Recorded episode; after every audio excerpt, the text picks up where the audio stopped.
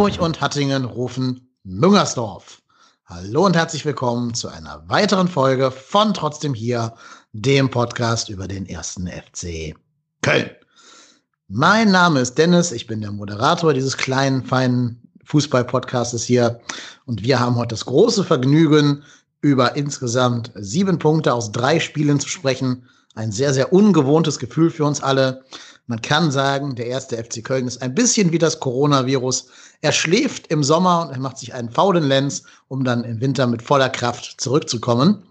Das alles werden wir jetzt aufarbeiten. Und wenn ich sage wir, ist natürlich wie immer dabei mein treuer Co-Moderator, der Marco. Moin Marco, grüß dich. Ja, moin. Genau, und ich nehme es äh, jetzt einfach mal vorweg, damit du auf Twitter ganz, ganz viele Glückwünsche bekommst. du bist nämlich heute hier, obwohl du frisch gebackener Papa geworden bist vor ein paar Tagen. Hast Richtig. trotzdem dich hier für uns in die Bresche geschlagen und stehst hier dein Mann. Das Ja. wissen wir sehr zu schätzen und ich hoffe, die Hörerinnen und Hörer auch. Ja, aber herzlichen Glückwunsch von uns allen zur Geburt deiner kleinen Tochter. Danke, danke. Ja, also wie gesagt, äh, war Gott sei Dank äh, am Samstag auch schon wieder so zeitig aus dem Krankenhaus mit Frau und Kind zurück, dass ich das Spiel gucken konnte. Und äh, ja, das äh, macht natürlich dann umso mehr Spaß, äh, wenn man dann auch noch einen Sieg sieht. Ja, man kann sagen, das Kind hat noch nie den ersten FC Köln verlieren sehen. Nein, Als einer der wenigen Menschen auf der Welt. richtig. Äh, 1. FC Köln sozusagen ungeschlagen. Ja. Ja, sehr schön. Ja, und diesen, diese wunderbare, gute Nachricht äh, rund um den ersten FC Köln besprechen wir heute mit dem, ja, ich glaube, ich darf verraten, dem Gott-Imperator der Freien Republik Brühl mit Axel Goldmann. Moin, Axel, grüß dich. Hallo, guten Tag. Das war der richtige Titel. Ja? Habe ich mir doch gedacht, Ja, dass Republik mehr so, mehr so nach außen hin der Titel ist. Ja, ja, klar. Das ist, das ist nur Show. Ganz genau. Zu Wer Recht.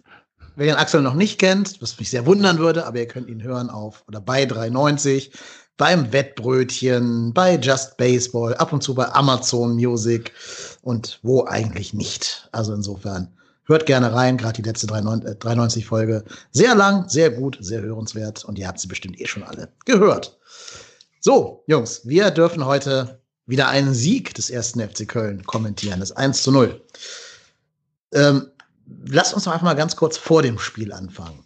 Ich habe gerade schon so ein bisschen im Vorgespräch gehört, die Einschätzung vor dem Spiel war sehr anders bei uns. Ich habe ja gedacht, dass so ein typisches Spiel, wo der erste FC Köln so richtig auf die Nüsse kriegen wird, nachdem man vorher sich gegen Wolfsburg und Dortmund achtbar geschlagen hat. War das auch euer Bauchgefühl vor Beginn des Spiels?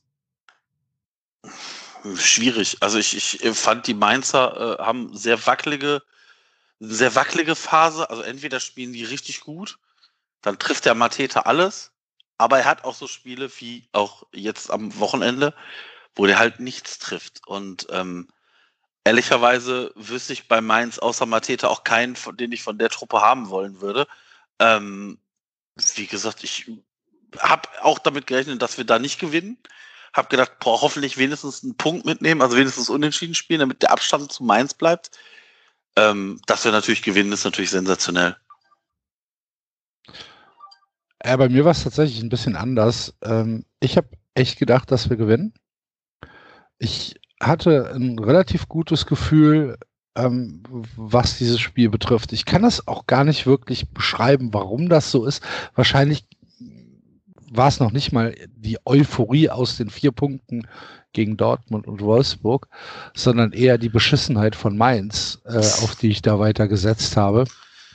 Und äh, übrigens, ähm, also ich, mir würden da schon noch zwei, drei einfällen. Also wenn ich jetzt, äh, wenn jetzt hier äh, äh, Latza oder Boetius äh, ankommen oder äh, von mir aus auch Onisivo, dann würde ich jetzt erstmal nicht in Tränen ausbrechen und sagen, ach du liebe Güte, was für eine Vollkatastrophe, die Leute zu holen. Oder Quaison von mir aus auch. Ähm, aber insgesamt scheint es bei Mainz dieses Jahr nicht wirklich zu laufen. Und man merkt es ähm, im, in, in den Spielen vorher hat man es ja auch schon tatsächlich so ein bisschen gesehen, dass man nicht großartig Angst vor Mainz haben muss. Ähm, die verlieren gegen Bielefeld, die krampfen sich in einem furchtbaren Spiel gegen Hoffenheim irgendwas zusammen. Die haben sogar einen Punkt gegen Schalke äh, liegen lassen oder zwei, haben Schalke nicht geschlagen. boah, ich hatte keine große Angst. Und der FC kommt dann halt aus dieser Phase in Dortmund ge gewonnen, gegen Wolfsburg, gegen eine, gegen eine starke und respektable und eigentlich sogar geile Mannschaft, wenn sie nicht aus Wolfsburg kämen. Äh, zwei Tore geschossen, einen Punkt geholt. Ja, warum sollen wir uns denn ins Hemd machen vor Mainz? Ich hatte tatsächlich ein relativ gutes Gefühl. Und du hast ja auch recht behalten mit deinem Gefühl. Insofern, ähm, ja, also da hat ja das Spiel dann tatsächlich auch zumindest Anlass gegeben, dass man sagen kann, gerade die erste Halbzeit von Mainz war extrem schwach. Ich fand die im Prinzip bis zur, bis zur gelb-roten Karte von Duda wirklich schlecht. Also ich finde, die haben gespielt wie wir in der schlechten Phase, wo kein Ball zum Mitspieler kommt und wenn, dann wird der Ball schlecht angenommen, verspringt irgendwie äh, die Torchancen teilweise schlampig ausgespielt oder die, die Konterchancen schlampig ausgespielt. Am Ende wurden sie halt stärker, als sie dann mit Überzahl auf dem Platz standen. Da war es dann auch wirklich nur hauchzart, dass da kein Ausgleich gefallen ist. Aber äh, du hast recht, jetzt wo ich die so abspielen sehen zum ersten Mal über 90 Minuten, muss man auch sagen, die werden zu kämpfen haben diese Saison. Glaube ich, sogar mehr als wir. Ja, ich man muss ja auch sagen, die sind mit äh, Achim Bayerlorz an die Saison gegangen. also, also, äh, sorry, aber Bayerlorzer ist mit Abstand einer der schlechtesten Trainer, die ich in meiner FC-Fanzeit hier erlebt habe. Und da waren auch, wie wir alle wissen, extrem viele andere Graupen dabei. Aber ich finde, Bayer Lorzer, der hat jetzt einfach gezeigt bei zwei Vereinen, dass das wahrscheinlich nicht für Bundesliga als Trainer reicht. Zumindest ist er gut darin, die Mannschaft sehr schnell zu verlieren. Ne? Was ja, ja bei aller Kritik an Gistol hat man ja nie das Gefühl, dass der die Mannschaft verloren hätte. Also ich glaube schon, dass die noch eine Ebene haben, auf der sie miteinander funken. Er und die Spieler. Und das hätte ich bei Bayer Lorzer zum Beispiel nicht behaupten können. Das gehe ich, ich komplett ja. mit. Ja. ja. ja. Weil wir müssen ja auch nicht, müssen ja auch nicht über vergossenen Wein von vor einem Jahr reden. Aber da wir gerade schon über Mainz gesprochen haben, haben wir wieder einen Gastbeitrag von einem Mainz-Fan. Und da würde ich dir, Marco, jetzt mal das Wort erteilen. Klar. Ich spiele das einfach mal ab und dann schauen wir mal, wie die Mainzer das sehen. Gude, einmal akustische Flaschenpost per Rhein-Express aus Mainz. Liebe Grüße nach Köln ans Team von Trotzdem hier. Angesichts der bevorstehenden Spiele ist die Situation in Mainz nicht rosig. Es fehlt eine offensive Idee bei eigenem Ballbesitz. Mainz ist zu abhängig von Mateta, der statistisch zwar ein Biest ist, aber in der Praxis mehr Torchancen vergeben als vollstreckt hat. Was ein Indiz dafür ist, dass die Mannschaft insgesamt zu ungefährlich ist.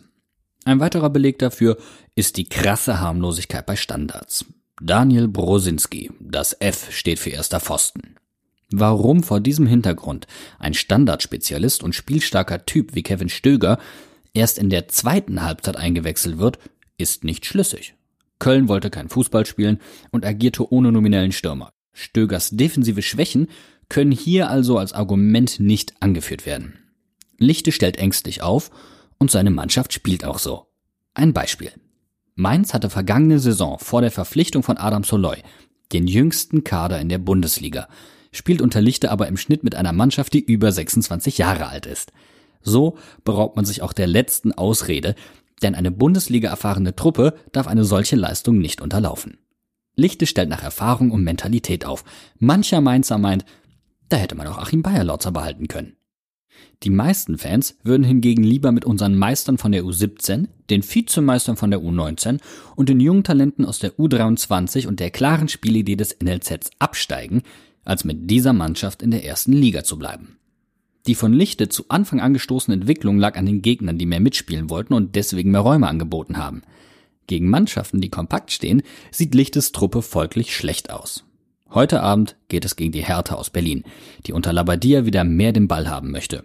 Was vermutlich dazu führen wird, dass die Mainzer ein besseres Spiel abliefern werden als zuletzt gegen Köln. Die Lösung mag simpel klingen. Jung, wild und mutig aufstellen an den Standards arbeiten und wieder Hardrock-Fußball anstelle des sedativen Faultierblueses spielen. Das war's von den Hinterhofsängern. Liebe Grüße nach Köln aus dem Goldischen Mainz. Euch noch viel Glück, viel Spaß in der weiteren Sendung. Bis dahin. Ciao, ciao. Ja, da äh, ich glaube, da ist vieles, da, da merkt man, dass äh, auch bei den Mainzern der Frust aktuell sehr, sehr, sehr hoch ist. Mhm. Wir sollten noch sagen, das war der Jan von den Hinterhofsängern, genau. haben wir, glaube ich, am Anfang vergessen zu sagen. Ja. Na, also liebe Grüße, Jan, vielen Dank für deine Einschätzung. Fand ich jetzt ganz viel schon drin, ganz viel Spannendes drin, was wir aufgreifen können. Na, er sagt ja, lieber mit der U17 absteigen, als mit der mit dieser jetzigen Mannschaft die Klasse halten. Das scheint ja so ein bisschen auch das Motto beim ersten FC Köln zu sein, wenn ich sehe, dass wir so eine blutjunge Mannschaft ins Rennen schicken mit irgendwie 23 Jahren, Komma noch was, die jüngste Mannschaft der gesamten Bundesliga, ne, mit Thielmann, 18-Jähriger noch gerade nebenbei noch ein Abitur bastelt, Cestic macht sein drittes Bundesligaspiel, ähm, viele andere junge Talente aus, aus dem eigenen Nachwuchs. Also ein bisschen ist ja unser Ansatz schon das, was er für den FC, FSV Mainz quasi gefordert hat. Ne? Ja, ja, aber ich glaube, das ist halt, ich, ich glaube halt, dass der Schritt von der, äh, ich sag mal, von der zweiten Mannschaft in den Profibereich extrem schwer ist. Ich meine, wir, wir sehen das an Spielern wie Noah Katterbach, aber auch wie, wie Ismail Jakobs, aber auch bei Jan Thiemann haben wir das gesehen. Die, die können halt nicht 34 Spiele auf oberstem Niveau performen. Und das erwartet auch keiner, weil ich, ich sag mal, selbst so Spieler wie Sancho, Rayner oder sonst wie, also die, ich sag mal, die Talentierten, um jetzt mal nur bei den Dortmundern zu bleiben, ähm, haben ja durchaus auch da mal, ich sag mal, mal irgendwie Phasen, wo es vielleicht nicht so optimal läuft. Und ich glaube halt einfach, dass ich wünsche mir das auch vermehrt, dass man auf junge Spieler setzt, dass man, ich sag mal, sich von den, von den Altgedienten so ein bisschen nach und nach trennt und da junge Leute einbaut. Aber ich glaube, das ist halt auch schwierig, wenn du halt unten drin stehst. Klar kannst du Erfolg haben, wie, wie ich sag mal, wir letztes Jahr. Du wirfst da drei junge Leute rein und auf einmal funktioniert's. Aber was passiert denn, wenn du da jetzt drei Junge bei, bei Mainz reinwirfst und die gehen unter? Das bringt dich ja nicht weiter und das bringt die Spieler ja auch nicht weiter. Ja, aber es muss ja nicht sein. Also, dass die, dass die automatisch untergehen, ist ja, es steht ja nirgendwo festgeschrieben, dass das so ist. Wir haben es ja auch mit einem ja, es war ja bei uns auch nicht alles Ratio, die jungen Leute da reinzubringen, sondern es war ja auch viel den Umständen geschuldet, dass du es halt probieren musst, weil sonst äh, niemand mehr da war.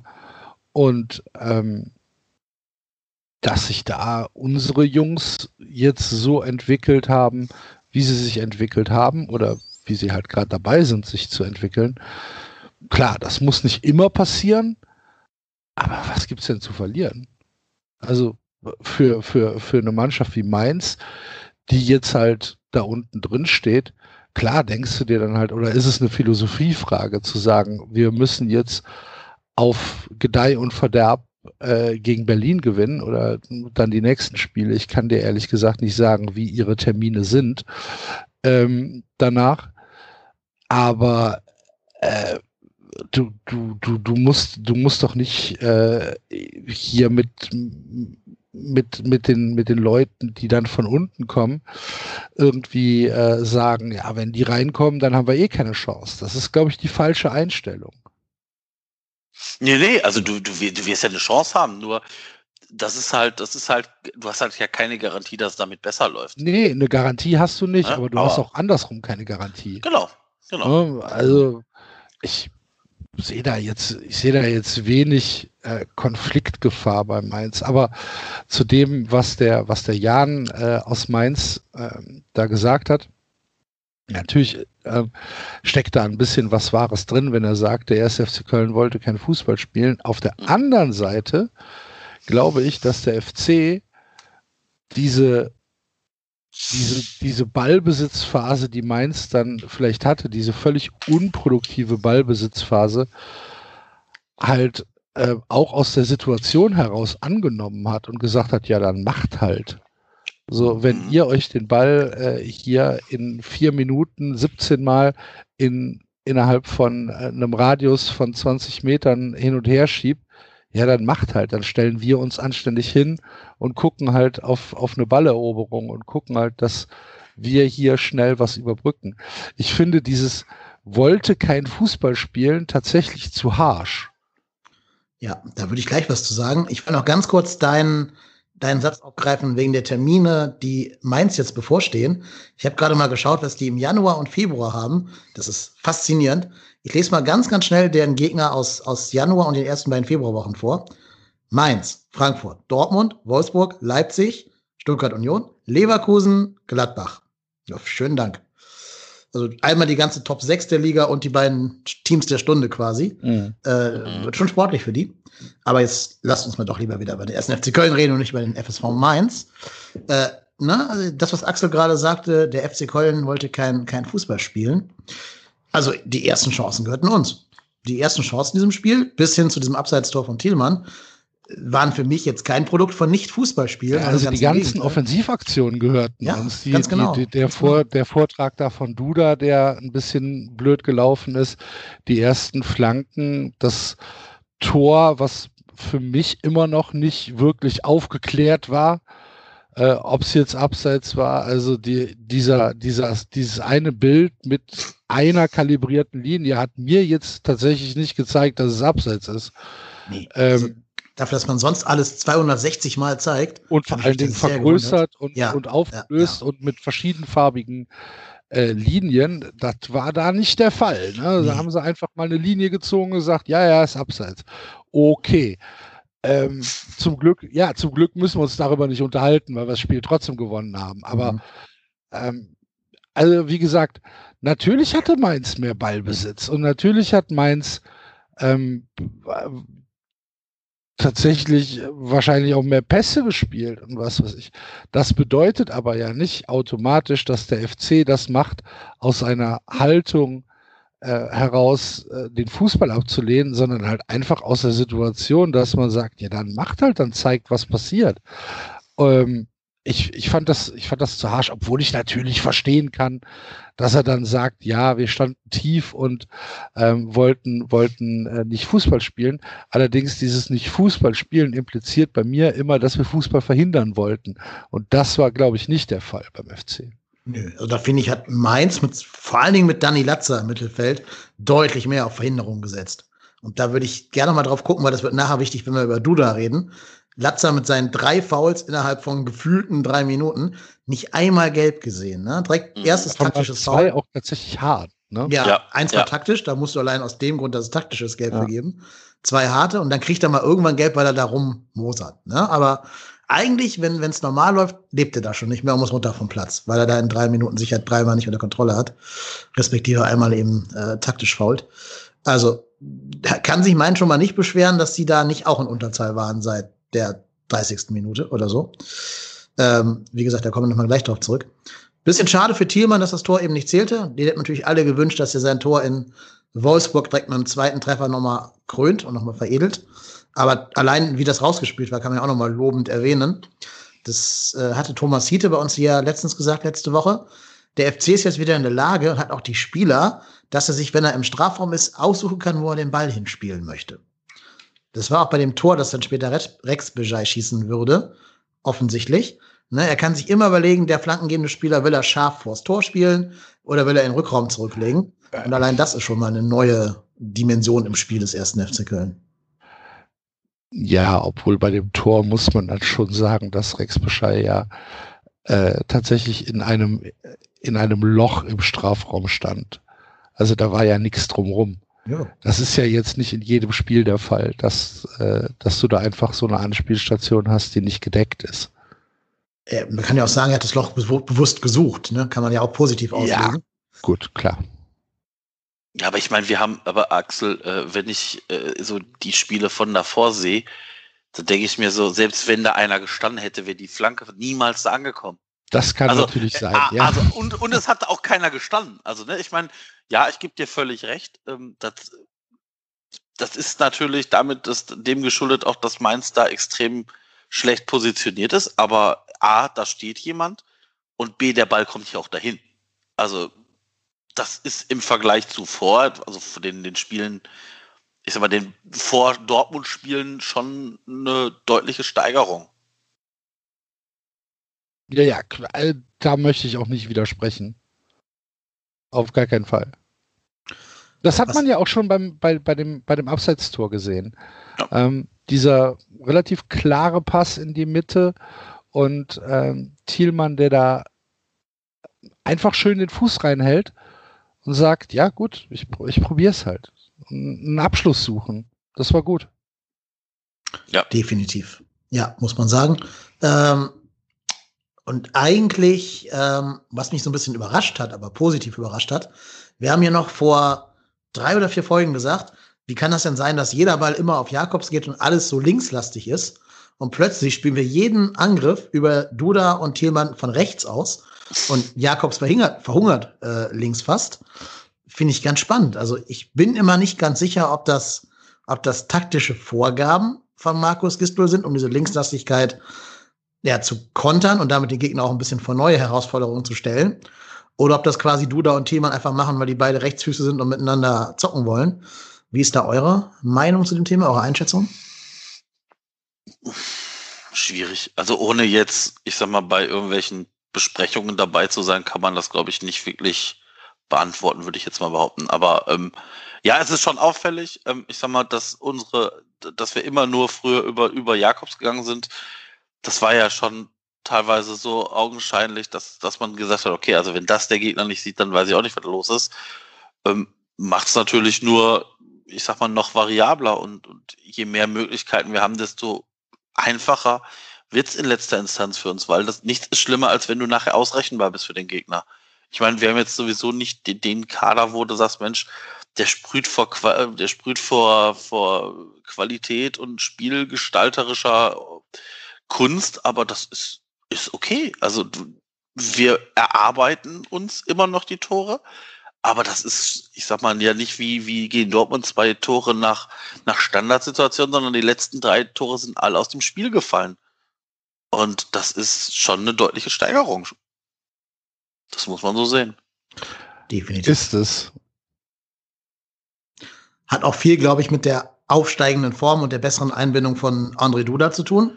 Der ist für mich da jetzt schon so ein bisschen Dreh- und Angelpunkt in diesem Kölner Angriff Querstrich Mittelfeld. Also der ist ja, er ist einfach auch äh, technisch der beste Mann bei uns im, äh, im Kader, würde ich einfach mal behaupten. Ihr, Axel, habt ja so ein bisschen den beschrieben als, ich sag mal, positiven Assi bei uns. Finde ich noch nicht mal zwingend, dass er so ein typischer Assi ist. Der ist für mich eher so jemand nach der Kategorie, der weiß halt, dass er gut ist. Der weiß, dass er vielleicht sogar besser ist als 18 von den 20 anderen, die da auf, auf dem Feld stehen. Ähm, und so handelt der für mich auch. Ne? Also mit diesem, dieser Selbstbewusstsein, wenn mal ein Ball verspringt, weiß er genau, die nächsten drei verspringen jemand nicht mehr, weil ihm das nur einmal pro Spiel passiert. Das finde ich ist ein Element, das hatten wir so vorher nicht. Und deswegen bin ich sehr, sehr froh, dass er langsam scheinbar bei uns jetzt ankommt, Fuß fasst und auch vernünftig eingebunden wird.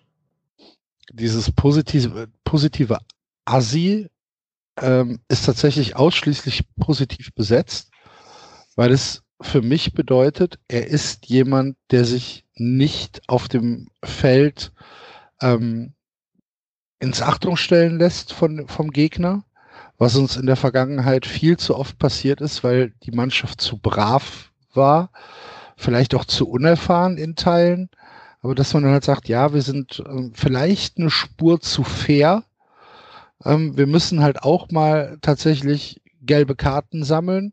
Und wenn ich jetzt mir den FC in der taktischen Auslegung aktuell angucke und mir, weiß ich nicht, das Spielfeld äh, als zweidimensional an die Wand geschossen angucke und dann eine Querlinie ziehe von links oben nach rechts unten und dann diese in dieser Linie Duda, Skiri und Marius Wolf besetze, links, Mitte, rechts, ähm, dann ist das eine eine Achse, die wir vorher an Intensität auf dem Feld nicht hatten. Intensität bedeutet nicht immer automatisch, dass alles funktioniert und dass alles äh, technisch brillant ist und so weiter. Aber das sind Leute, die dann halt auch einfach mal sich eine gelbe Karte abholen als na, als Initialzündung, um zu sagen, los, jetzt geht's halt in die Beine. Und ähm, das hat uns vorher sehr, sehr gefehlt. Zum Beispiel auch so ein Jonas Hector konnte das nie wirklich rüberbringen. Jonas Hector, der eigentlich ein harter Verteidiger ist von seinem Spiel her und auch von seiner, ähm, von seiner Fähigkeit, selbst an die körperlichen Grenzen zu gehen, ist ja trotzdem jemand, den du niemals in keinem Kontext als Assi bezeichnen würdest, weil das halt einfach nicht ist. Weil er halt einfach ähm, jemand ist, der niemals irgendwie äh, über etwas hinausgeht. Und äh, ich glaube, die drei haben da weniger Probleme mit als, äh, als Hector oder als der Rest der Mannschaft. Und in einem, in geringer Dosierung hat uns das gefehlt. Da bleibe ich auch bei. Sehe ich ganz genauso. Habe ich hier ja auch ganz, ganz oft schon gesagt, dass uns diese, diese Assis fehlen, was auch zum Beispiel ein Drexler nicht wirklich ist, der auch einfach nicht ja, äh, gut genug ist, um Assi sein zu können. Bei Duda habe ich immer das Gefühl, ich weiß es nicht genau, aber der hat das, meiner Meinung nach hat der das Kicken noch richtig klassisch auf, auf irgendeinem, was weiß ich, Kiesbett irgendwo in der Slowakei gelernt und nicht im Nachwuchsleistungszentrum. ja. ja, ja, und das Klar, siehst du bei jeder Phase. Der, der hat, was meinst du, wie, wie oft der auf den Beton aufgeschlagen ja, ist? Ja, ganz genau. Und das siehst du dem eben halt auch an, dass der einfach nicht dieser, dieser Nachwuchsleistungszentrum-Spieler ist, sondern eben jemand, der auch mal auf dem Bierdeckel einen Gegner aussteigen lassen kann. Und das finde ich schon sehr, sehr geil, dass der bei uns spielt. Also muss man sagen, Horst Held, Respekt, war vielleicht so ein bisschen wie die Jungfrau zum Kinde gekommen in so einem Cordoba-Verrechnungsstil, aber rückblickend alles richtig gemacht. Bis jetzt. Wobei wir gleich ein bisschen Wasser in den Wein du das kippen müssen, aber da kommen wir gleich zu. Erstmal müssen wir ja Wolf und ihn dafür loben, dass sie dem Rex Bejai das Tor aufgelegt haben. Auch da weiß ich nicht genau, ob er wirklich vorhatte, den Ball so droppen zu lassen, um dann so einen, so einen Dropkick da zu machen. Äh, weiß ich nicht genau, aber hat ja funktioniert. Auch wieder typisch, das Glück beim FC ist zurück. Ne? Zwei abgefälschte Tore in zwei Spielen, die wahrscheinlich vor ein paar Spielen noch irgendwo zur Seitenlinie dann abgefälscht worden wären. Und jetzt halt quasi unhaltbar für den Torwart dann ins andere Eck einschlagen. Das ist aber das Glück, was du hast, wenn du überhaupt erstmal Situationen kreierst, wo du halt mehr als einmal pro Spiel aufs Tor drauf schießt. Ja, du erzwingst die Dinge. Du musst die Dinger ja erzwingen. Also ich, ich, ich glaube, war das in der ersten Halbzeit? Der Distanzschuss von Duda? Den, nee, nee, der, der war, der, der war nach dem 1-0. Der war nach dem 1 Das ne? war äh, 30 danach, Sekunden, zwei, 30 Sekunden nach Genau, oder, ja, genau. Oder, also, ich meine, wie oft haben, haben wir hier oder im Podcast gesagt, warum schießt keiner aus der Distanz? Und auf einmal siehst du, wie Leute sich ein Herz fassen und so Dinger abfackeln. Also, ganz ehrlich, ich glaube, wenn der Teuter da nicht dran ist, ist der drin. Das ja, ist klar. schon, das ja, ist schon logisch sehr ist gut. der drin, aber ja. Nee, also das war mein, gut. Und das war halt auch genau das richtige Zeichen, zu sagen, ja, so, wir sind jetzt einzeln in Führung gegangen, weiter Leute, go. Ja, ja, und nicht absolut. zurückziehen und nicht diese, ähm, diese Angst jetzt. haben, dass wieder was schief geht oder so, sondern sagen, weiter, komm, wir sind gerade am Drücker, los geht's. War genau das richtige Zeichen. Ja. Ja, man hat auch gemerkt, der, äh, die Führung hat uns total beflügelt. Da ja. kamen ja noch so ein paar Situation, wo man auch sagen kann, jetzt kann man hier das 2-0 vielleicht sogar erzwingen und dann wäre das Spiel ja sofort aus gewesen. Also dann hätte Mainz das, glaube ich, nicht mehr gepackt, da noch zwei Tore draufzulegen. Die wirkten auf mich dann schon sehr verunsichert nach dem 1-0 schon. Ähm, bei uns noch so die Geschichte des Spiels bis dahin. Modest sollte ja schon eingewechselt werden für den späteren Torschützen Rex Bejai. Aber dann fiel genau das Tor und der arme Modest musste sich sehr zu seinem Leidwesen wieder gerummelnd auf die Bank setzen, bevor er dann doch zehn Minuten später für Jan Thielmann eingewechselt wurde. Darauf werden wir auch noch mal zu sprechen kommen über, äh, auf Modest. Der hat uns nämlich dann auch eigentlich schon 2 zu 0 in Führung bringen. Tja, können, müssen, müssen, müssen, müssen, würde ich auch sagen. Also vor zwei, nee, vor drei Jahren macht er den blind. Da guckt er gar nicht hin. Da fragt er den Zentner kurz oder langes Eck, was willst du haben? Schleife drum, hoch oder flach. Ähm, und jetzt kriegt er seine Haxen da nicht sortiert, weiß nicht so genau, wie er den Fuß zum Ball halten soll. Genau, mit dem falschen, also hat für den für sich falschen Fuß da am Ball. Ähm, ja, da siehst du halt, wie sehr so ein Stürmer davon lebt, so Erfolgserlebnisse zu haben, Selbstvertrauen zu haben, körperliche Fitness zu haben. Alles so Dinge, die Modest halt noch abgehen. Ja, ja, ist, ich, genau das ist das. Also Modest ist ein Spieler, der immer über seinen über seinen Torinstinkt gekommen ist. Also der hat ja in, in der Saison, wo wir Europa klar gemacht haben, ja teilweise Dinger getroffen, wo du, dich, wo, wo du gedacht hast, wie, wie macht er das? Und ich glaube halt einfach, das ist halt so ein Instinktfußballer. Jetzt muss man auch dazu sagen, das sind natürlich ein paar Jahre dazwischen mittlerweile und den Modeste werden wir höchstwahrscheinlich nicht mehr sehen, den wir damals gesehen haben. Da bin ich fest von überzeugt. Wahrscheinlich nicht, aber wenn man, wenn man jetzt sagt, okay, er stand halt tatsächlich in einem falschen Winkel und er stand ein klein bisschen zu weit vorne und er hat seine Füße nicht mehr richtig hingekriegt. Das sind halt so winzige Kleinigkeiten und wenn er einfach den Fuß in einem anderen Winkel gehalten hätte, wäre der Ball automatisch reingegangen. Dann ist das 2-0 und dann kann da auch wieder der Kloten platzen. Was, was du bei Modest gesehen hast, wofür einfach auch immer noch wichtig sein kann, ist, dass er immer noch diese körperliche Dominanz hat, zum Beispiel im Kopfballspiel und zum Beispiel in der Ballbehauptung, wenn er denn seine Füße mal unter Kontrolle kriegt und ein bisschen Zeit hat. Dass das im Moment halt nicht der Modest von 2017 ist, das ist schon klar.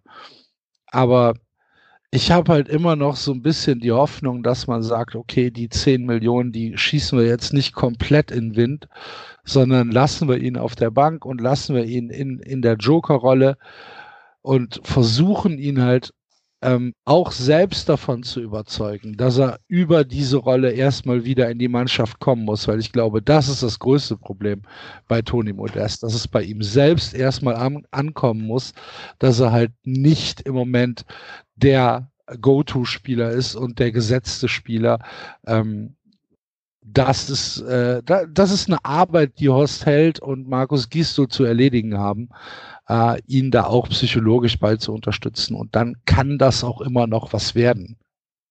Hm. Ja, wobei ich mich jetzt wahrscheinlich ein bisschen unbeliebt mache. Eigentlich hättest du aber Modest in der äh, 77. Minute wieder auswechseln müssen. Nach dem Platzverweis. Es ist halt leider so, bei aller Qualität, die er vielleicht immer noch hat, Laufen gehört nicht dazu. Und dadurch hast du nicht zu zehn, also mit zehn, zehn Spielern gespielt, sondern eher so mit neuneinhalb durch Modests, sagen wir mal, Unwillen, jetzt viel zu laufen. Ähm, und das ist für eine Mannschaft wie den 1. FC Köln, die sehr stark von dieser Laufleistung und dem kollektiven Rennen und so weiter und so fort, dem Verschieben lebt, schon leichter Malus gewesen. Oder tue ich Modesta gerade Unrecht? Nee, nee, also das ist halt auch nicht seine, seine, äh, seine erste Aufgabe halt. Ne? Da den, den Platz von vorne bis hinten zu beackern, um, äh, um Gegentore zu vermeiden. Das ist äh, immer schwierig, wenn Stürmer dazu angehalten werden müssen, ähm, in, im, im, im eigenen letzten Drittel äh, die letzte Verteidigungsbastion mit aufrecht zu erhalten. Da kann ja viel schiefgehen. Ja, weil Duda und Thielmann machen ja genau das in diesem neuen System. Ja, ne? aber das ist ja auch ein Schlüssel zum Erfolg. Sind halt natürlich auch von der körperlichen Präsenz her völlig andere Leute, ne? die dann halt äh, nicht wie Toni Modest halt versuchen, den Ball irgendwie äh, erstmal fix zu machen und, äh, und dann gucken, was passiert. Äh, wenn, wenn, wenn der hinten drin steht, dann ist seine einzige Aufgabe, meines Erachtens darf seine einzige Aufgabe nur sein, den Ball rauszuköpfen. Ja. Ne, eine andere Aufgabe so, ja. sollte er eigentlich nicht bekommen in der, in der, in der Rückwärtsbewegung.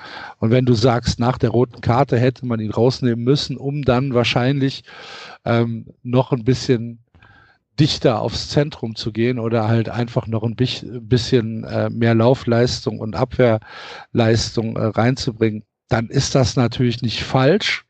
Also das ist weit davon entfernt, dass man, dass ich jetzt sagen muss, boah, was erzählst du denn für ein Mist? Aber ähm, das ist dann auch, glaube ich, wieder so eine Sache, ähm, die sich Markus Gistol bei Toni Modest eigentlich nicht erlauben sollte, mhm. weil auch da der Kopf dann einfach eine Sache ist, die mitspielt. Mhm.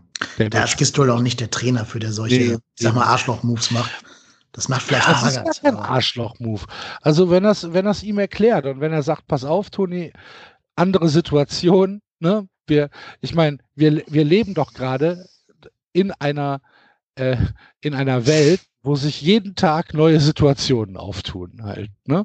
Ähm, das kann man, glaube ich, aufs Fußballspiel übertragen. Wenn du ihm dann sagst, so, jetzt haben wir eine rote Karte gekriegt, äh, wir wollen hier die drei Punkte holen. Das, das geht schon, das kannst du schon machen.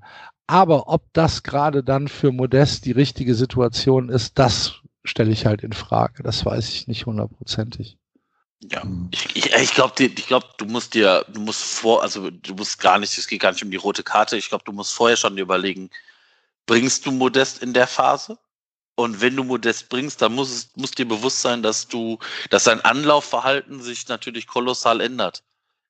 Weil, ob du jetzt mit zehn Mann oder mit elf Mann da bist, das ist in erster Linie egal. Ein Weltläufer wie ein Skiri wird Modest nicht mehr. Das wissen wir alle. Das weiß auch Markus Gistol. Aber da muss man, musst du natürlich gucken, was für einen, welchen Spieler brauchst du jetzt da gerade auf dem Feld. Ähm, reichen dir vielleicht die anderen, ich sag jetzt mal zehn oder neun den Rest zuzulaufen und brauchst du diesen Modest vorne als Anspielstation, um die Bälle sicher zu, also zu sichern, abzulegen und daraus was zu, zu äh, erarbeiten, dann kann man dann Modest bringen. Also ich ähm, bin, bin auch da bei dir. Also klar, das ist natürlich schwierig, weil du einfach dann mit weniger Menschen auf dem Platz da gegen den Ball arbeitest, aber ähm, ja, da, da muss man natürlich gucken, wie man es macht. Ja. Jetzt haben wir noch gar nicht über die gelb-rote Karte an sich gesprochen. Ne? Die gibt ja auch noch ein bisschen Gesprächsbedarf. Ähm, würde ich euch, euch einfach mal um die erste Einschätzung bitten. Äh, ja, was sagt er? Gerechtfertigt, okay, kann sich Duda nicht beschweren oder kleinlich? Ne, dumm von Duda. Dumm, muss, er nicht, ja. muss er nicht machen. Ähm, können wir uns nicht beschweren. Klar, du kannst dann halt sagen, ja, aber Latzer hätte auch Gelb-Rot kriegen müssen, so funktioniert es aber nicht. Ne? Jetzt hat der halt einfach keine Karte gekriegt. Dann muss ich, wenn ich die erste Karte bekomme, dann kann ich ja noch sagen, ach Mist, jetzt habe ich eine gelbe Karte bekommen. Da muss ich jetzt ein bisschen aufpassen. Da muss ich nicht drei Minuten später so, so, so ein Blödsinn machen. Ja, vor allem noch nicht mal drei Minuten, das waren ja. ja, ich sag mal, das waren ja Sekunden später. Ja. Das war ja in der, in der gleichen Situation. Also das ist schon. Fand ich doof. Muss er nicht machen. Unnötig, Und, ja. Ja, ja.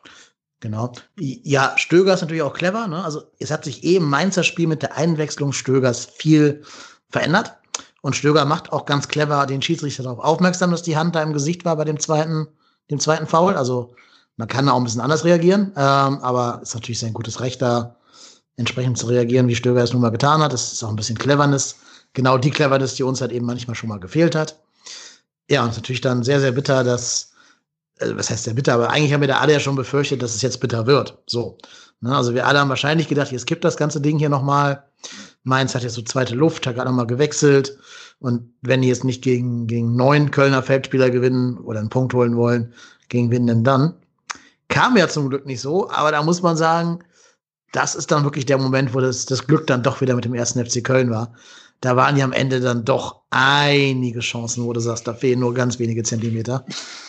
Und zumindest Matete hat ja die Qualität, das zu machen, auch wenn der Jan gerade schon sagte, dass der auch anscheinend in Mainz für seine Fehlschüsse bekannt ist. Aber normalerweise darfst du dich nicht beschweren, wenn am Ende hinten raus das 1-1 noch fällt, oder? Wir hätten uns nicht ja, beschweren was heißt dürfen. nicht beschweren? Also ich finde schon, dass wir uns hätten beschweren dürfen.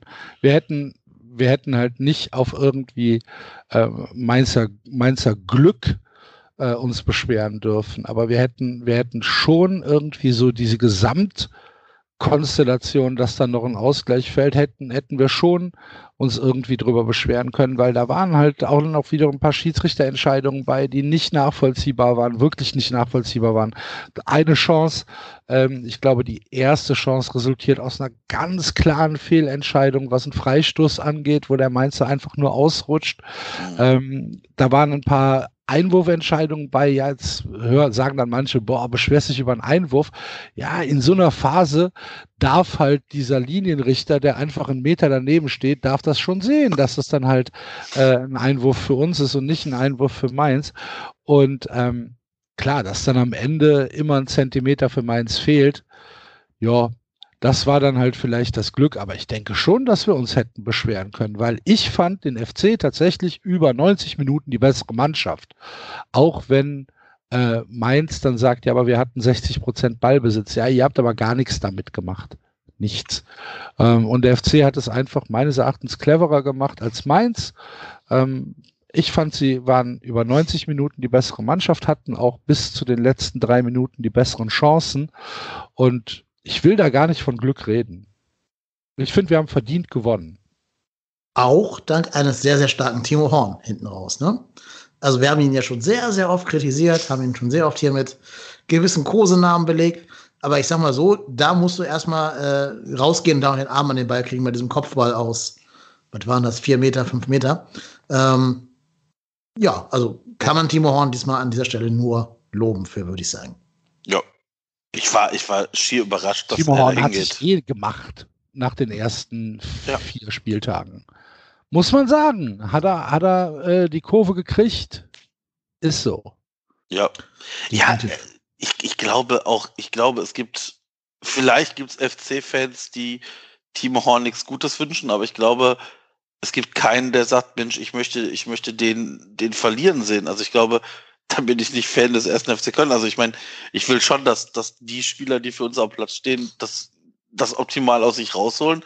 Und wenn die dann gute Leistung bringen, dann ist mir dann egal, ob der Horn, Hector, Zieler, Kral oder sonst wie heißt. Also ich meine, ich freue mich für den für Timo Horn, dass er jetzt auch mal wieder zu Null gespielt hat. Nach ganz, ganz langer Zeit.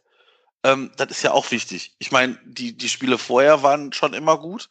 Da hat er aber immer irgendwann ein Gegentor gefressen und jetzt mal zu Null gespielt und auch mit, mit einem guten Spiel. Also das freut mich umso mehr. Ja, kein Widerspruch. Nee, ja. genau. Sehen wir, glaube ich, alle so, ganz genau.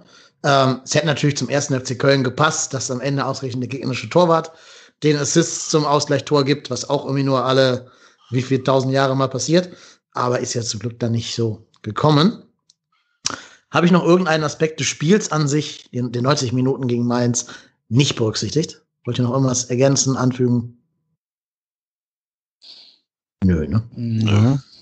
Okay. Ähm, dann hast du aber gerade schon, Marco, einen spannenden Namen hier in die Runde geworfen. Jonas Hector, der ja hoffentlich irgendwann demnächst mal wieder zurückkommt.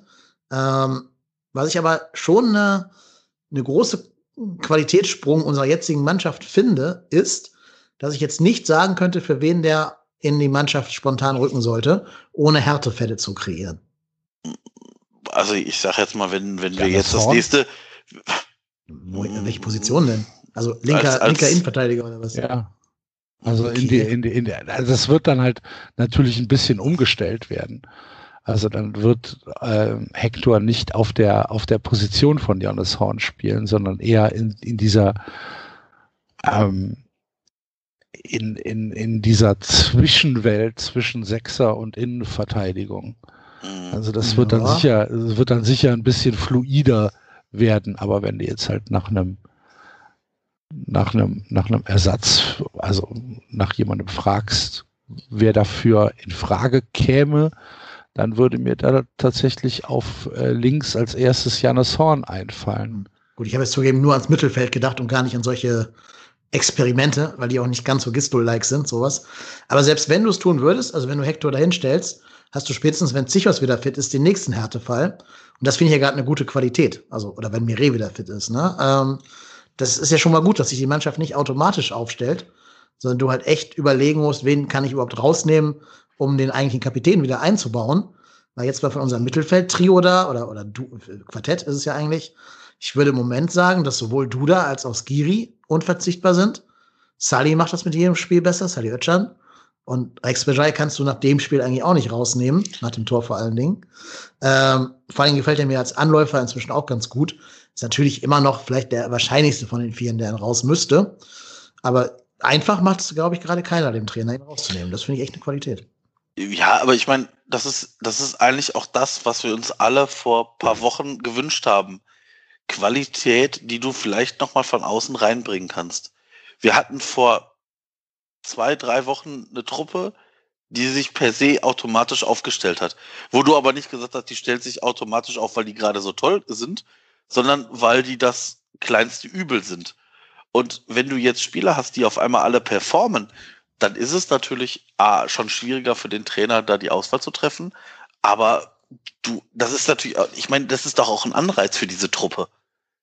Ne? Also ich meine, für, für das nächste Spiel ähm, könnte ich mir durchaus vorstellen, Duda ist gesperrt ähm, gegen Leverkusen, ob man nicht vielleicht den Move macht, wenn Hector denn fit sein sollte für 90 Minuten, Hector auf äh, mit Skiri rein, hinten reinzustellen und äh, Rex mit Chai einen nach vorne zu ziehen. Ja, gegen Leverkusen kommt es halt noch zu früh für Hector. Das können wir, glaube ich, behaupten. Wenn er überhaupt im Kader es schafft, ne? Ähm, glaube nicht, dass der für Leverkusen über 90 Minuten eine Option ist. Es wird eher so eine Einwechslung in der 85. um in Ruhe reinzubringen oder sowas, wenn er, wenn er auf einem Kader sein sollte. Hm. Ja, ja. Wie gesagt, ich, ich sehe das, ich sehe das tatsächlich gar nicht so problematisch, dass wir dann mit Jonas Hector wieder eine Option mehr haben. Nö, ich wollte es auch nicht als problematisch nennen. Ich wollte einfach nur sagen, ich finde es gut. Es freut mich, dass wir Härtefälle haben. Haben wir vorne ja auch. Anderson und Modest sehen sich ja auch beide eher nicht auf der Bank und sitzen da erstmal. Äh, ich finde es gut, wenn, wenn die Mannschaft es dem Trainer schwer macht, wer da jetzt gerade ja. spielt. Das war ja lange hier ja. nicht der Fall. Okay. Also es sollte jetzt nicht irgendwie sein, dass ich es, dass ich irgendwie Kritik daran übe, dass dem so ist. Du bist zu gut. Ja, für genau. uns. Was fällt mir ein? Ge geh, zurück nach, geh zurück nach Berlin, du da. Du hast ja nichts Platz zu suchen. Mehr. Ja. Hat doch der HSV damals gesagt über den Brasilianer, Douglas Santos, wer das war. Der ist zu gut für uns, der muss weg. Ja. ja. Naja, äh, genau, Hector kommt hoffentlich irgendwann zurück. Ähm, irgendwann erwarten wir ja auch ähm, na, Raphael Zichos zurück im Mannschaftstraining. Und dann hat man ja. Das ist aber die viel spannendere Frage, finde ich, als Jonas Hector, weil Jonas Hector ist fußballerisch deutlich besser als, äh, als Zichos. Zichos ist ein Innenverteidiger. Und wenn wir jetzt mit der Dreierkette weiterspielen, was machst du denn dann? Ja, also gegen Dortmund hat er gespielt vor der Verletzung. Hat es ja auch gut gemacht, ne? Ja, ja. Ähm, ich, ich schätze Gistol halt so ein, aber dass der. Hast, aber ja, Entschuldigung. Aber dann, dann hast du äh, tatsächlich die, die Probleme, dass sich äh, Zichos und, ähm, und Hector so ein bisschen auf derselben Position befinden. Ich, ich glaube halt nicht, dass Gistol den musst Move du breiter, macht. Dann musst du breiter werden. Ich glaube aber nicht, dass Gistol den Move macht, Hector da hinten reinzustellen. Das traue ich Gistol einfach nicht zu. Da, für dich ist klar, dass Hector äh, auf der 6 spielt. 6 oder 8, also irgendwo im Mittelfeld auf jeden Fall. Ah, okay. Also jetzt nicht, weil ich ihm die Qualität abspreche hinten drin, sondern weil ich Gistol für keinen Trainer halt, der solche gewagten Dinge macht. Hätten wir jetzt hier Lucien Favre. Ja, was heißt, was heißt gewagt? Ich meine, das ist ja seine, seine, seine, ne? seine, seine, äh, seine ursprüngliche Position hinten links. Ne? Ja, und nicht eine Dreierkette, ne, sondern linker Nee, eben, genau, genau, genau, genau. Das meinte ich halt. Ja. Nee, ich, ich glaube, man hat sich vom FC darauf verständigt, dass Hector Mittelfeldspieler ist und ich halte jetzt Gisdol für niemanden, der so an so fundamentalen Dingen rückelt, rüttelt. Das würde ich halt wirklich eher so einem, ja, Favre oder irgendwas zutrauen, so jemand, der sich, der, der sich was dabei denkt. Aber ich glaube nicht, dass Gisdol in solchen Kategorien unterwegs ist. Also ich könnte mir vorstellen, dass ähm, je nachdem, auf wie, wie zu dem Zeitpunkt, wenn Hector wieder vollständig fit ist, wo, wo dann gerade es brennt. Weil, also ich sage jetzt mal vorsichtig, wenn es gerade dann im, Se im Sechserbereich brennt, ich sag jetzt einfach mal, Özcan äh, hat die fünfte gelbe, Rex Butcher ist im Formloch. Ich glaube, dann stellt sich die Frage nicht, aber das werden die nächsten Spiele zeigen. Also ich sage jetzt mal vorsichtig, wenn, wenn die, also jetzt kommen zwei Bretter, die nächsten zwei Spiele werden zwei richtige Prüfsteine für uns werden. Und das sind halt dann nicht Mainz und keine Ahnung wer, Freiburg, sondern das sind Leverkusen, der aktuelle Spitzenreiter. Und das ist RB Leipzig, die jetzt auch nicht die allerschlechteste Runde spielen und den allerschlechtesten Kader haben. Also ich weiß nicht, ob also wir werden jetzt nicht durch die durch die Spiele so durchflowen wie letztes Jahr. Wäre natürlich cool, aber ich glaube es halt einfach nicht. Nee, dann, ich. Ja, nein, dann, das, nee, dann hast du natürlich nicht, wieder ja. und dann hast du wieder die Problematik, dass du dann wahrscheinlich zwei Niederlagen hast und dann vielleicht ist dann so ein, so ein Hector-Move wieder ins Mittelfeld wieder ein neuer, neuer Punkt, auch ein neuer Reiz für die Spieler. Das ist ja auch immer wichtig. Du, du musst ja immer auch mal gucken, wo kannst du was wie verändern. Du kannst ja, wenn du jede Woche mit der gleichen Truppe auftrittst und du verlierst drei Spiele, dann fragen sich die Leute, die dahinter stehen, auch, ja, warum spielen die immer noch? Also, ich, ich bin einfach mal gespannt. Also, ich, ich sehe das jetzt auch nicht als, als große Problematik, sondern eher als Chance und Möglichkeit. Aber ich sage jetzt mal vorsichtig, hätte mir vor fünf Wochen einer gesagt, dass äh, ähm, unsere defensive Grundordnung aus Giri, Rex Bitschei und Özcan besteht und wir äh, sieben Punkte aus neun, äh, sieben von neun möglichen Punkten holen gegen die Gegner, hätte ich gesagt, ja klar, äh, wo, was, wo soll, wo soll ich Geld setzen? Wie viel? Haus und Hof? Ja, setze ich drauf. Also das war ja, da war ja, war ja nicht auszugehen. Nee, hm. das stimmt. Ja. Aber umso positiver ist es doch, dass es passiert. Und ich, finde, ich, ich, finde, über, über Özcan ähm, kann man über die Entwicklung äh, der letzten vier, fünf Wochen von ihm kann man gar nicht genug erstaunt sein. ja, also das ist, das ist tatsächlich etwas, da muss ich auch ehrlich sagen, da kriege krieg ich gerne zu Kreuze, damit habe ich nicht gerechnet. Also das weiß ja jeder hier, dass ich großer Sally Oetscham-Fan bin. Ich, ich finde auch super, wie er Körperlichkeit einfach reinbringt. Ja. Das, was wir gerade bei Duda mhm, und bei Wolf schon gut. gesagt haben. Der stellt auch mal den Körper rein, ist also auch so ein kleines bisschen assi. Nicht, nicht so jetzt Bolzplatz-Assi, aber immer noch assi genug. Äh, um auch mal da so ein bisschen Hüfte rauszustellen, ein bisschen Brust raus. Also den finde ich als Typen gar nicht schlecht. Lass den mal noch eine halbe Serie spielen. Dann kann der auch so eine Art Leader da im Mittelfeld werden. Also vielleicht noch ein bisschen länger als eine halbe Serie, aber äh, ich finde das einen guten Mann. Muss natürlich auch nicht zum, zum Halsbringer stilisieren, klar, aber äh, an dem werden wir schon noch ein paar freudige Momente haben, glaube ich schon. Ja, äh, ich, ich hoffe das sehr. Wie gesagt, ich habe mit dieser Entwicklung ähm, äh, nicht gerechnet. Ähm, Finde ich, finde ich super, äh, großartig. Und ähm, wen ich vielleicht dann auch noch mal lobend erwähnen möch möchte, ähm, wo ich auch äh, tatsächlich nicht gedacht habe, dass es sofort dieser Impact ist, ist halt Savacestic. Mhm, also ähm, der wird ins kalte Wasser geschmissen, äh, hat in der Regionalliga West, wie viele Spiele hat er gemacht für den FC? Ich weiß es nicht. Ähm, wird dann in die Bundesliga, wird dann in der Bundesliga ins kalte Wasser geworfen, ist 19 Jahre alt und äh, macht da einfach eine super souveräne Figur.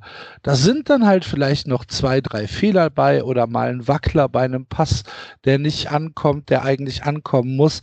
Ja, scheiß doch drauf. Sowas, sowas ist ein Lerneffekt, der passiert in der Bundesliga. Vielleicht tut ihm im Moment oder tut, tun den, ähm, äh, diesen jungen Spielern. Vielleicht tut es tatsächlich gut, dass kein Publikum da ist, dass diese ähm, dass diese Atmosphäre sich ein bisschen mehr auf nur den Fußball reduziert und nicht auf die Einflüsse von außen, um halt hier äh, in der Bundesliga tatsächlich anzukommen. Ich glaube, dass das für junge Spieler, die noch keine Bundesliga-Erfahrung haben, tatsächlich ein bisschen einfacher ist, weil sich alles nur auf Leistung und Fußball und das, was auf dem Platz passiert, konzentriert und nicht um äh, äußere Einflüsse. Und er gibt, geht damit fantastisch um. Definitiv. Also, wir haben ja gerade über Janis Horn diskutiert, ob der da Platz machen muss für einen von den anderen beiden. Über Chestic haben wir gar kein Wort verloren, dass der rausrotieren könnte. Das sagt er eigentlich schon am meisten. Ja. Ja, ja jetzt also kannst, du, kannst du natürlich Timo Horn, äh, Timo Horn, sage ich, äh, Jonas Hector relativ schlecht nach rechts stellen. Ja, aber Psychos zum Beispiel, ne, als Rechtsfuß ja, kannst okay, du Das kannst du.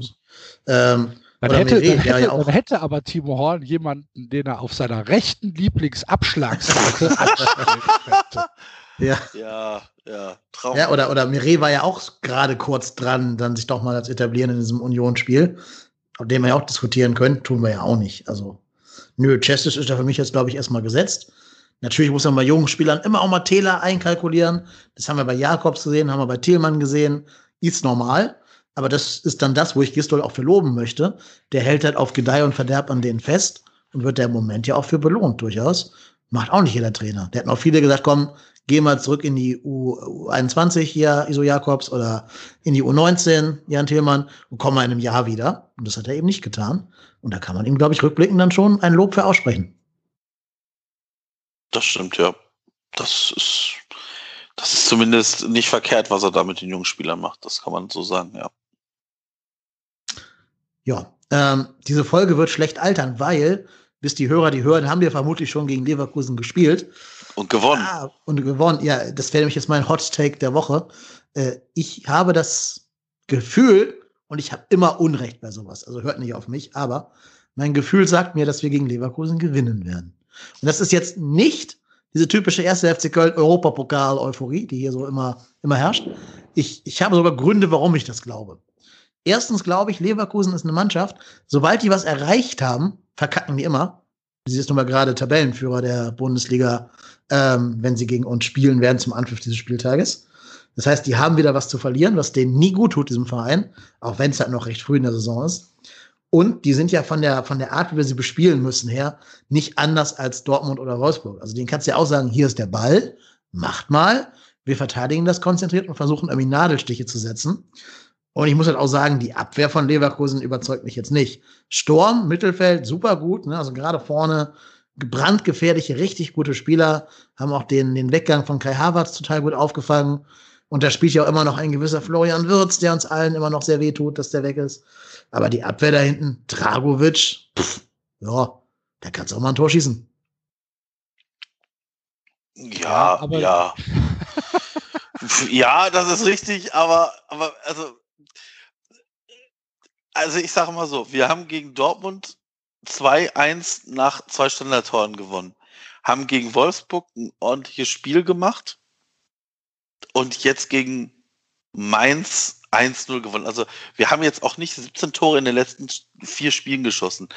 Ähm, ich glaube, dass ich, ich glaube, was, was mich so ein bisschen optimistisch stimmt, ist, dass ich halt einfach A glaube, im Normalfall holen wir da keinen Punkt. Im Normalfall verlieren wir das Ding. Aber der Druck ist nicht bei uns. Wir haben in diesem Spiel nichts zu verlieren also wer, wer da auf in Kölner beiden, Seite. In beiden kommenden Spielen. Genau, genau. Also, ne, also Leipzig ist genau das Gleiche. Also in beiden Spielen haben wir nichts zu verlieren. Das heißt, das ist genau das Ding, was wir gegen, ich sag mal, auch vielleicht gegen, gegen Dortmund oder und auch durchaus gegen Wolfsburg hatten. Dieses, ja, ja gut, lass uns doch das Spiel erstmal spielen. Und wir sind jetzt nicht mehr in der, in dieser, ich sag mal, devoten Haltung und sagen, oh je, oh je, jetzt, jetzt kommt der Gegner, oh je, was machen wir denn jetzt? Jetzt, wir können doch hingehen und sagen, ja, alles klar, pass auf, wir haben, wir haben ein paar Punkte Vorsprung auf die Abstiegsplätze. Lass uns doch erstmal diese Spiele spielen.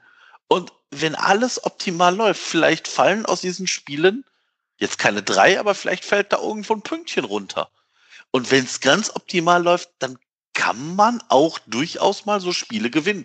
Ich meine, wie oft haben wir in den letzten Jahren gegen Leverkusen irgendein Spiel gewonnen, wo die Leverkusener sich irgendwie so ein Aranguis oder wer auch immer zu so einer gelb-roten Karte oder roten Karte oder Bailey oder so hinreißen lässt. Das haben wir so oft gehabt. Und ich halte das nicht für unmöglich, dass man in einem der Spiele Punkt holt. Ja, ich, für möglich halte ich es schon. Ähm, ich finde es halt tatsächlich äh, relativ schwierig gegen äh, eine Mannschaft wie Leverkusen oder eine Mannschaft wie Leipzig ähm, gegentorlos zu bleiben. Dafür ist mhm. die Qualität äh, bei beiden nach vorne leider ein bisschen zu gut. Und ähm, da müssen wir uns dann halt Lösungen erarbeiten, selbst Tore zu schießen. Das hat mhm. jetzt gegen Dortmund mit Standardsituationen funktioniert. Das hat gegen Wolfsburg aus dem Spiel raus funktioniert. Das hat gegen Mainz auch aus dem Spiel raus funktioniert. Allerdings wirst du so eine Situation wie gegen Mainz, gegen Leverkusen und Leipzig wahrscheinlich eher nicht kreieren können. Und da müssen dann halt Lösungen her. Ich glaube nicht, dass äh, Gistol wieder ohne nominellen Stürmer spielen kann. Ich glaube schon, dass ähm, das Andersen, sollte er denn bei 100 Prozent sein, da mitspielen wird. Ähm, zumindest jetzt gegen Leverkusen, um zu gucken, was passiert. Weil ein Tor werden wir schießen müssen, um einen Punkt zu holen. Da bin ich mir relativ sicher. Und äh, da müssen dann halt Lösungen her, die der FC halt nicht einfach so in der Schublade liegen hat, wo man sagt, ah, wir spielen heute folgenden Spielzug, wie beim American Football, sondern da muss dann halt äh, irgendwie geguckt werden, wie man zu einem Torerfolg selbst kommt, weil wie gesagt, äh, ich glaube, dass es sehr, sehr schwierig werden wird, gegen Leverkusen und gegen Leipzig äh, keine Gegentore zu kassieren. Hm. Ja, vor allem Leverkusen ja ohne Duda, darf man auch nicht vergessen. Ne? Allein deshalb wird wahrscheinlich Anderson schon wieder eine Option werden. Aber da muss auch ein Lars Bender ins Laufduell gegen Iso Jakobs bei Leverkusen. Ne? Mhm. Das kann eine Option sein. Da muss Bender mit seinen 763 Jahren und seinen gefühlten 37.000 Bänderrissen auch erstmal gegen den Jakobs äh, bestehen. Haben ja schon gesehen bei Dortmund, wie schwer das dem Meunier gefallen ist. Und der ist würde ich schon sagen, noch mal ein Regal über, über Lars Bender, ähm, was so Agilität und sowas angeht. Also da kann was gehen, warum nicht? Und dann einfach mal hoffen, dass irgendwann mal da vorne ein äh, Anderson den Fuß reinhält. Ja, und dann muss Leverkusen erstmal gucken, wie sie da klarkommen. Ich würde euch nicht ganz zustimmen, dass ihr sagt, dass gegen Leipzig ähm, ist, um, dass wir keinen Druck haben. Da hängt für mich zu viel von den heutigen Spielen ab, die wir noch nicht kennen. Lass mal Bielefeld und Mainz heute gewinnen, dann und wir verlieren gegen Leverkusen gegen, entgegen meiner Erwartung, dann haben wir gegen Leipzig schon wieder ein bisschen mehr Druck auf dem Kessel, würde ich schon behaupten. Ähm, also da, das Spiel sich anders als das Leverkusen-Spiel. Ich glaube auch in der Tat, gegen Leipzig geht halt gar nichts. Das sind halt leider Maschinen, die lassen ja auch nicht von Champions League und von, von äh, hier äh, englischen Wochen und so Kram beeinflussen. Die spielen halt ihren Stiefel, die haben noch sechs andere äh, Salzburg-Spieler da um, auf der Bank sitzen, die man gar nicht kennt, die dann reinkommen und mal für ein Tor gut sind. Äh, schon leider eine sehr gute Mannschaft, muss man leider sagen. Haben auch einen Trainer, der vielleicht auch noch mal vielleicht nicht der sympathisch, Sympathieträger vor dem Herrn ist, aber zumindest in der Lage ist, einen Markus Gistol auszucoachen. Und dann, ähm, ja, glaube ich, gegen Leipzig geht weniger als gegen Leverkusen. Ja, aber das, aber das sind doch Partien jetzt mal wirklich ganz im Ernst. Das sind Partien, wo ich mir grundsätzlich erstmal keine Punkte ausrechne. Das sind für mich, wenn wir, wenn dort Punkte runterfallen, dann sind das immer Bonuspunkte. Klar, also keine Frage. Ich äh, sage doch nicht, die müssen gegen Leverkusen gewinnen. Ne? Das ist nicht mein, bitte nicht mitnehmen aus meinem, meinem Lobpreisung hier des ersten FC Köln. Ich sage nur, ich habe das im, im Urin, dass es so kommen könnte. Habe aber auch gesagt, ich habe immer Unrecht damit. Ne? Also bitte bloß nicht euren Wettschein jetzt auf Köln setzen, liebe Hörer. Ich will da nicht schuld dran sein. Aber dass sie oder dass wir in der Situation sind, dass wir nicht gegen Leverkusen gewinnen müssen, ja. das ist ja den letzten drei Spielen geschuldet. Ja. ja. Ne? Also ähm, schon, schon äh, die vier Punkte gegen Dortmund und, und Wolfsburg ähm, sind ja schon Bonuspunkte. Und dass wir jetzt in der Situation sind zu sagen, okay, wir haben sechs Punkte auf Schalke und fünf auf Mainz. Äh, wir sind nicht gezwungen, aus den Spielen gegen Leverkusen und Leipzig äh, vier Punkte zu holen. Das ist ja schon mal den letzten Spielen geschuldet und das hat sich dann die Mannschaft erarbeitet, diese diese Entspanntheit, mit der sie in die Spiele gehen kann. Wäre das nicht der Fall, dann würden wir heute, glaube ich, völlig anders darüber reden. Dann wäre vielleicht auch Gistol schon gar nicht mehr da. Das kann natürlich sein, ja. Gerade jetzt, wo wieder Alternativen auf dem Trainermarkt sind. Ähm, ich stelle es mir ja schon unter so Sozialexperimentbedingungen witzig vor, Lucien Favre in Köln zu haben. Als mhm. Sozialexperiment. Mhm. So dieser, dieser weltvergessene Mensch, steht dann im Stadion im 1. FC Köln und versteht einfach nicht, was um ihn herum passiert. Äh, ich verstehe nicht, äh, es ist November, warum sind die Leute verkleidet und warum ist da eine Ziege im Stadion? Das stelle ich mir sehr witzig vor. Also allein deshalb würde ich es fast gerne sehen wollen. Ich würde mir wünschen, dass wir keine Trainerdiskussion mehr haben bis zum Ende des Jahres. Dann ist ja. nämlich alles okay. Natürlich ist dann alles okay, aber ja, ich werde in diesem Leben einfach kein großer Gistol-Fan mehr. Ich habe ja schon Sachen gesagt, die ich gut finde, die er macht. Jugendarbeit, hat die Mannschaft noch hinter sich. Alles super, freut mich. Trotzdem glaube ich, es gibt bessere Trainer auf dieser Welt, die auch bereit wären, und da man jetzt nicht Favre, die auch bereit wären, zum 1. FC Köln zu kommen. Ähm, vielleicht jetzt gerade unter Anstellung sind, aber du hast ja gerade gesagt, Axel ist eine dynamische Situation, da ändert sich viel von Tag zu Tag. Also ich bin jetzt nicht unbedingt der Meinung, man muss jetzt auf Teufel komm raus an Gistol festhalten der hat halt immer noch von 21 Spielen 18 nicht gewonnen, ne? trotz der letzten drei Ergebnisse. Ja, dafür ist er ein schöner Mann. Das ja. ist ja ohne Zweifel. da kann kein Favre mehr mithalten. Das ist klar. Nein, absolut das, nicht. Das eine muss das andere ausgleichen. Ja, absolut nicht. Nee, aber ich meine, da sieht man wieder, wie wichtig im Fußball die Reihenfolge der Siege ist. Ne? Ja, Hätte der jetzt Spiel 7, Spiel 12 und Spiel 16 gewonnen, wäre der schon weg. So gewinnt er halt die ersten 18 nicht und dann drei in Folge mit jeweils sieben Punkten. Und schon ist er wieder der Trainergott hier vom Herrn. Also, ja, Fußball ist halt immer auch so ein, so ein Momentum.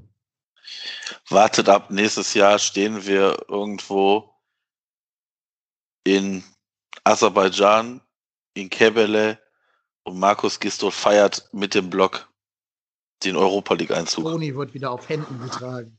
Ja, ja. Nein, Quatsch. Nein, also wird wahrscheinlich nicht passieren. Äh, aber also, wie gesagt, ich habe es oft gesagt, ich sehe aktuell keinen Trainer, der den wir holen würden und der besser, dem ich mehr zutraue als Markus Gistol aktuell. Weil das ist genau das, was du auch gesagt hast. Ich habe nicht das Gefühl, dass er die Mannschaft verliert. Und ich glaube, das ist halt, das ist halt leider in dieser Fußballwelt das Entscheidende. Wenn du, ich sag mal, so Auflösungserscheinungen wie unter Bayer Lorzer feststellst, dann haben die Fußballspieler einfach zu viel Macht mit ihrer Möglichkeiten auf dem Platz.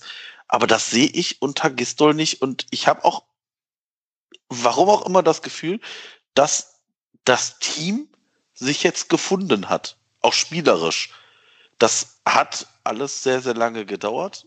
Wird auch damit zu tun gehabt haben, dass wir spät die Spieler geholt haben. Irgendwie durch Corona, das eine ganz wahrscheinlich auch nicht so einfach ist, aber ich habe zumindest jetzt das Gefühl, dass da eine Mannschaft auf dem Platz ist, wo A, jeder für den anderen mitläuft und auch vom Spielerischen das nach etwas aussieht. Also es ist ja jetzt nicht so, dass wir uns die Spiele nur her, äh, hin und her würgen, sondern das ist ja, das kann man, also es ist jetzt kein Hochgenuss, die Spiele zu gucken, aber wann haben wir das beim ersten FC Köln gehabt? Also ganz, ganz selten.